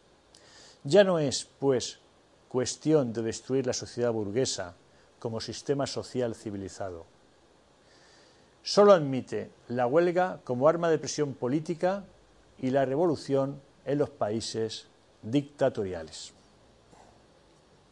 Y ahora vamos a pasar a una corriente dentro del movimiento obrero muy diferente, que es el anarquismo. La palabra anarquismo fue introducida por Proudhon en 1840 en su libro ¿Qué es la propiedad? y significa sin señor o sin gobernante, pero en el sentido de doctrina social que nos interesa, se identifica con negación de la autoridad pública o privada. Los precedentes del anarquismo se confunden con los del socialismo, por lo menos hasta principios del siglo XIX. Inclusive se confunden también con los del liberalismo. Si se entiende anarquista o se entiende anarquismo como un liberalismo llevado a sus últimos extremos, de máximo individualismo y hostilidad contra el Estado. De todos modos, la idea central de todo anarquismo es sustituir la autoridad por la cooperación y desarrollar el acuerdo mutuo entre hombres libres. Vamos a ver las ideas fundamentales. El hombre es bueno por naturaleza. Ha nacido bueno o potencialmente bueno, pero las costumbres y las instituciones autoritarias le han corrompido. La religión, la educación, la política y la vida económica han servido para pervertir la bondad natural inherente a la humanidad. El hombre es un animal social y busca su plena realización mediante la cooperación voluntaria y espontánea con los demás. La sociedad es natural, el Estado no. La búsqueda de la vida comunitaria es instintiva en todos los hombres. Las instituciones sociales vigentes, la propiedad privada y el Estado, son instrumentos artificiales para que unos hombres exploten y corrompan a otros. La autoridad bajo cualquiera de sus formas, incluso un gobierno democrático o un sistema de economía socialista, embrutece al individuo. El cambio social debe ser espontáneo, directo y basado en las masas. Los partidos políticos, los sindicatos y todos los movimientos organizados son producto de la autoridad. Aunque pretendan la reforma o incluso la revolución, están constituidos de tal forma que en último extremo vienen a reemplazar un mal por otro de signo parecido. Un cambio significativo debe expresar, pues, los sentimientos naturales de una masa de individuos autónomos que actúa sin una dirección externa. La civilización industrial, bajo cualquier forma de propiedad de los medios de producción, envilece el espíritu humano. Las máquinas dominan al hombre, reduciendo su personalidad y obstaculizando su capacidad de creación. Cualquier sociedad basada en una estructura industrial está abocada a pervertir las motivaciones e impulsos de los que viven en ella. Vamos a hablar de algunos teóricos del anarquismo, como son Godwin, Proudhon, Bakunin y Kropotkin. Empecemos por William Godwin. Tradicionalmente es considerado como el primer teórico del anarquismo y también como un claro exponente del liberalismo inglés. Se pregunta cómo es posible que el hombre haya avanzado tanto en el terreno intelectual y técnico sin haber conseguido éxitos similares en el moral. En efecto, la guerra, la pobreza, la explotación, el crimen y toda suerte de injusticias no han sido eliminadas por la sociedad moderna. La profunda discrepancia entre el avance científico y el atraso moral se debe, en su opinión, a la existencia del gobierno, al control que ejerce sobre la vida social en todos los aspectos, que interfiere la participación de la razón como mecanismo para corregir la injusticia. De ahí que concluya planteando que cuando la razón humana se halle en un nuevo marco social libre, acabará por imponerse. Afirma que el poder ejerce por su propia naturaleza una influencia perniciosa, pues los gobernantes tienden a abusar del poder para su beneficio egoísta. Esto acaba por determinar la formación de grupos y clases que al amparo del gobierno y por medio de él explotan a los demás, creando un complicado sistema de privilegios excluyentes. Solo podrá llegarse a la sociedad perfecta suprimiendo el Estado y sustituyéndolo por pequeñas comunidades en las que no exista coacción desde arriba y los conflictos de intereses sean resueltos por acuerdo voluntario. Para ello hay que empezar por suprimir el clero, la aristocracia, la propiedad privada y todas las instituciones que sostienen al Estado. Y con él la fuente de todos los males sociales desaparecerá. Sintetizando, las tres ideas centrales del pensamiento de Godwin son fe en el progreso, confianza en la innata bondad del hombre y hostilidad frente al Estado. Pasamos a Pierre-Joseph Proudhon. Como Godwin, fue partidario del anarquismo sin violencia, haciendo de esta ideología un movimiento deliberado de masas, que apoyado en la resistencia pasiva e individual acabaría con el sistema estatal capitalista. Propuso la sustitución del mecanismo capitalista de producción, distribución, consumo y crédito por las cooperativas, apostando por la utilización de bonos de trabajo en lugar de dinero para impedir el enriquecimiento y el atesoramiento. La doctrina social de Proudhon se basa en el principio de que la propiedad es un robo, si se entiende como herramienta del sistema capitalista, porque él sí que acepta la propiedad cuando es como parte con natural de la libertad individual. Propugna la gradual desaparición del Estado mediante el federalismo económico, que engendraría el federalismo político, basado en compañías obreras unidas en federaciones mutualistas que garantizarían el equilibrio social. El mutualismo ofrece al hombre la posibilidad de resolver el problema social sin violencia y sin lucha de clases, que consiste en un intercambio en virtud del cual los miembros asociados se garantizan recíprocamente servicio por servicio, crédito por crédito. Desde su óptica, el federalismo es el único sistema compatible con el mutualismo y, a su vez, el único sistema social que puede resolver la antinomia autoridad-libertad inherente a toda sociedad humana. La filosofía de la miseria es el libro en el que aparece elaborado más nítidamente su pensamiento económico, oponiéndose claramente al marxismo por considerar que la clase trabajadora, por la que era necesario luchar a fin de conseguir sus justas reivindicaciones, sería tan perniciosa como las otras clases caso de conseguir el poder absoluto. Marx acogió este escrito con una crítica mordaz y su respuesta puede considerarse históricamente como el punto de inicio de la separación de anarquistas y socialistas en el terreno de la teoría o reflexión social. Pasemos a Mijail Bakunin.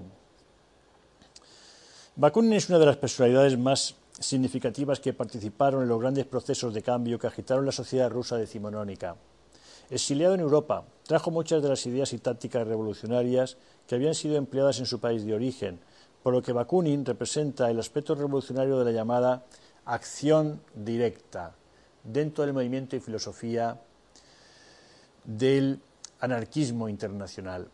Su pensamiento estaba influido por las obras de Fourier y Proudhon y por el libro de Lorenz von Stein, El socialismo y el comunismo en la Francia contemporánea, estaba convencido de que la destrucción total es el preludio necesario de la creación revolucionaria que resolverá dialécticamente las contradicciones estructurales del mundo a través de la justicia y la armonía generadas. Añadió a su teoría de la destrucción su hostilidad contra todo poder constituido. Su filosofía política de la destrucción pasaba por la desaparición de todas las instituciones ya sean políticas, sociales o religiosas, para implantar una federación libre de asociaciones independientes en las que todos tengan iguales derechos e iguales privilegios. El medio de alcanzar esta utopía anarquista sería la rebelión universal de la clase trabajadora y de los estrados. Y de los estratos más bajos, amparados bajo una disciplina férrea y sometida a una voluntad única. En definitiva, preconiza la abolición definitiva y completa de las clases sociales y la igualdad económica y social de los individuos de ambos sexos. Apostó por la acción directa de los sindicatos, huelga, boicot, sabotaje, ocupación de fábricas, para socializar la tierra y los demás instrumentos de producción. Sus planteamientos son radicalmente diferentes a los de Marx, por lo que el enfrentamiento entre ambos fue claro especialmente en el seno de la Primera Internacional.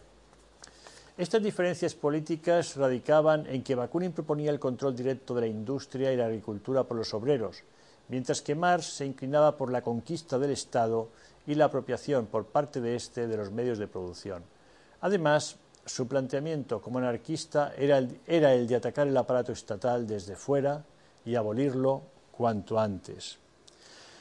En palabras escritas por él, se marca claramente la diferencia entre la política marxista y la anarquista. Los comunistas creen un deber organizar las fuerzas para apoderarse del poder político de los estados. Los socialistas revolucionarios, se refiere a los anarquistas, en cambio, se organizan con vistas a la destrucción, o si se quiere decir con una palabra menos fuerte, la liquidación de los estados. Los comunistas son partidarios del principio y de la práctica de la autoridad. Los socialistas revolucionarios, en cambio, solo confían en la libertad. Los socialistas revolucionarios piensan que la humanidad se ha dejado mandar demasiado tiempo y que el origen de su infelicidad no está en una u otra forma de gobierno, sino en el mismo hecho del gobierno, sea éste cual fuere.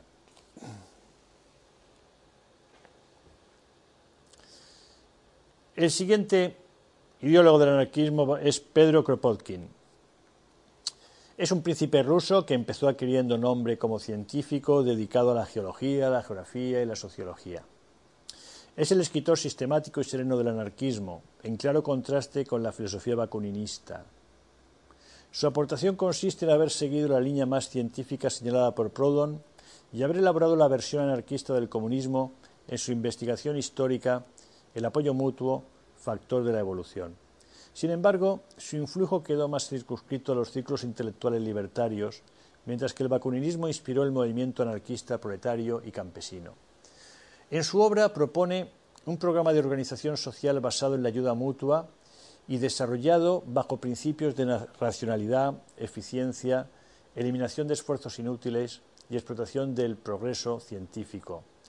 Defensor de un planteamiento económico fundado en la acción de las cooperativas, es la idea central de su, comunismo federalista.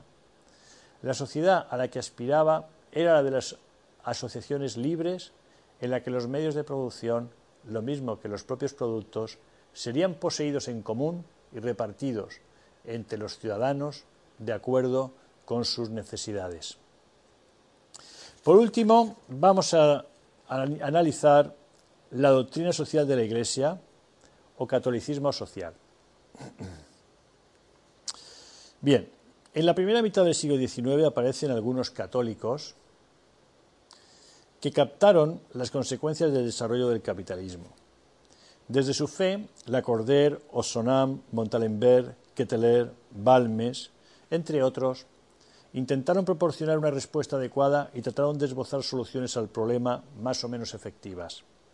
Ellos fueron quienes impulsaron una decisión general de la Iglesia sobre el asunto.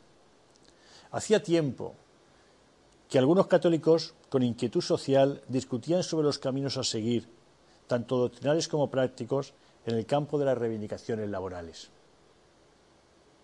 En los países pluriconfesionales se decidieron por la intervención del Estado, como el cardenal Manning en Inglaterra o Monseñor Ketteler, diputado en el Reichstag en 1873, en que, año en que presentó un proyecto de reglamentación general del trabajo. En los países católicos, como Francia o Bélgica, se oponían dos escuelas, la de Lieja, intervencionista, y la de Angers, abstencionista.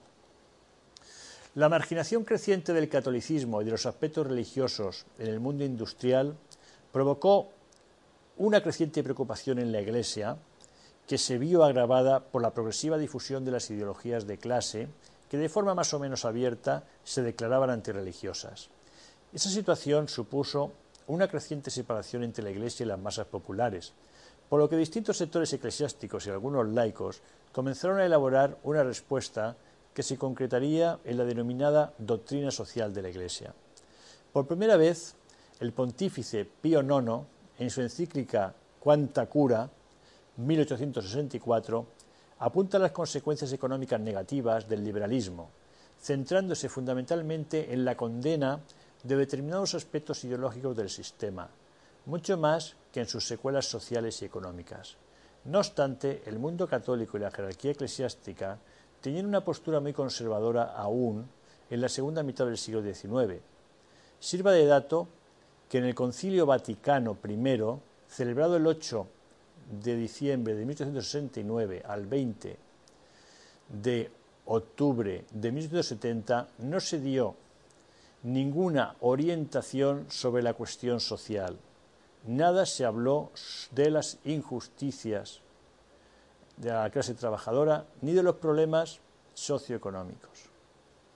Quien mostró su preocupación por la cuestión social fue León XIII, que redactó la encíclica Rerum Novarum, 1891. En ella se dio un giro a la actual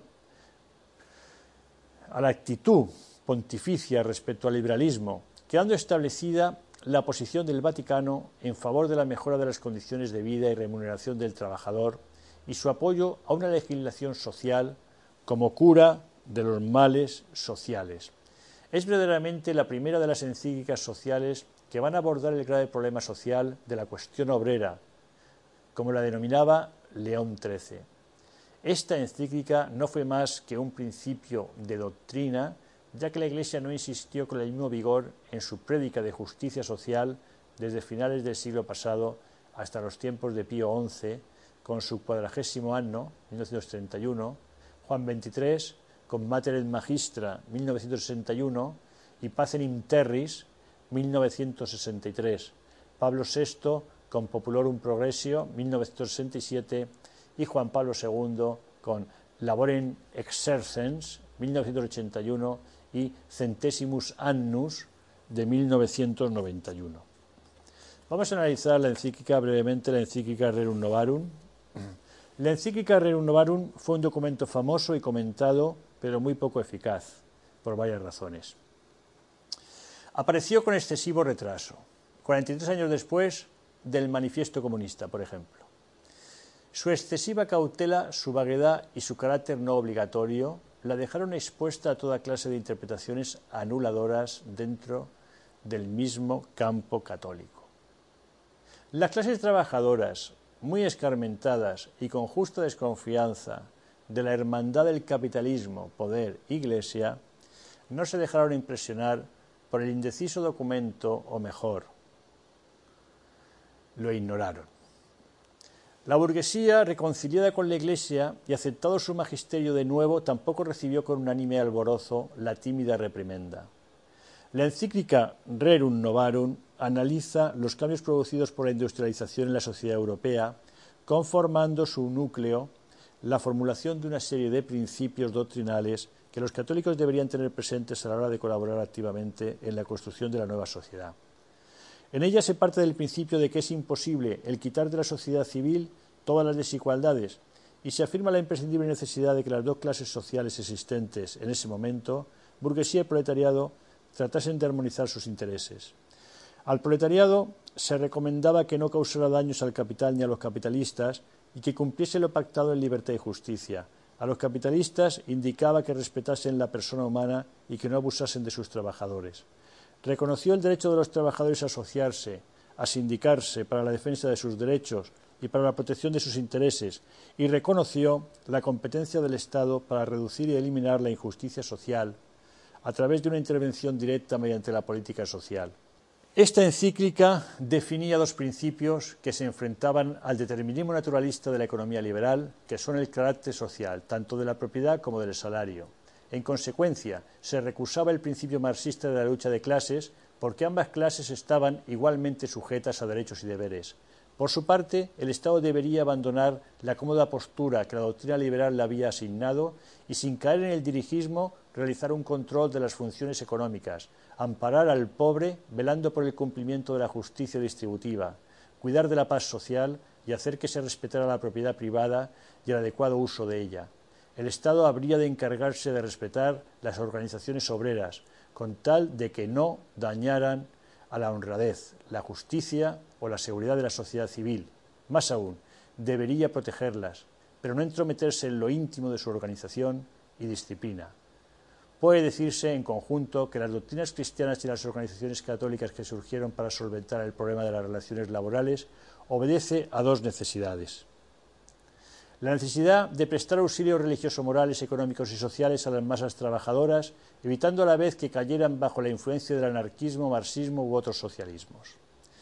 La necesidad de defender intereses profesionales sin tener que abdicar para ello de su fe. Una vez definida la línea social progresista de la Iglesia, esta toma dos cursos políticos paralelos y próximos entre sí aunque la actividad partidista los puso a veces como competidores y adversarios en la demanda de votos electorales y en el ejercicio del gobierno.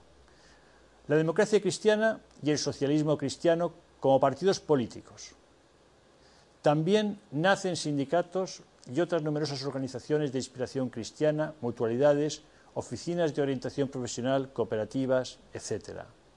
El balance de los historiadores y de la clase obrera sobre la doctrina social de la Iglesia ha sido que sólo inculcó conformismo y resignación entre los trabajadores al limitarse a tareas de asistencia y creación de sindicatos subordinados a los empresarios, calificados de amarillos. Por el contrario, diversos autores católicos han sostenido que en muchos países los sindicatos de inspiración cristiana han protagonizado una brillante trayectoria en la defensa de los intereses de los trabajadores y han rechazado las críticas anteriores. Terminamos así este importante tema 3.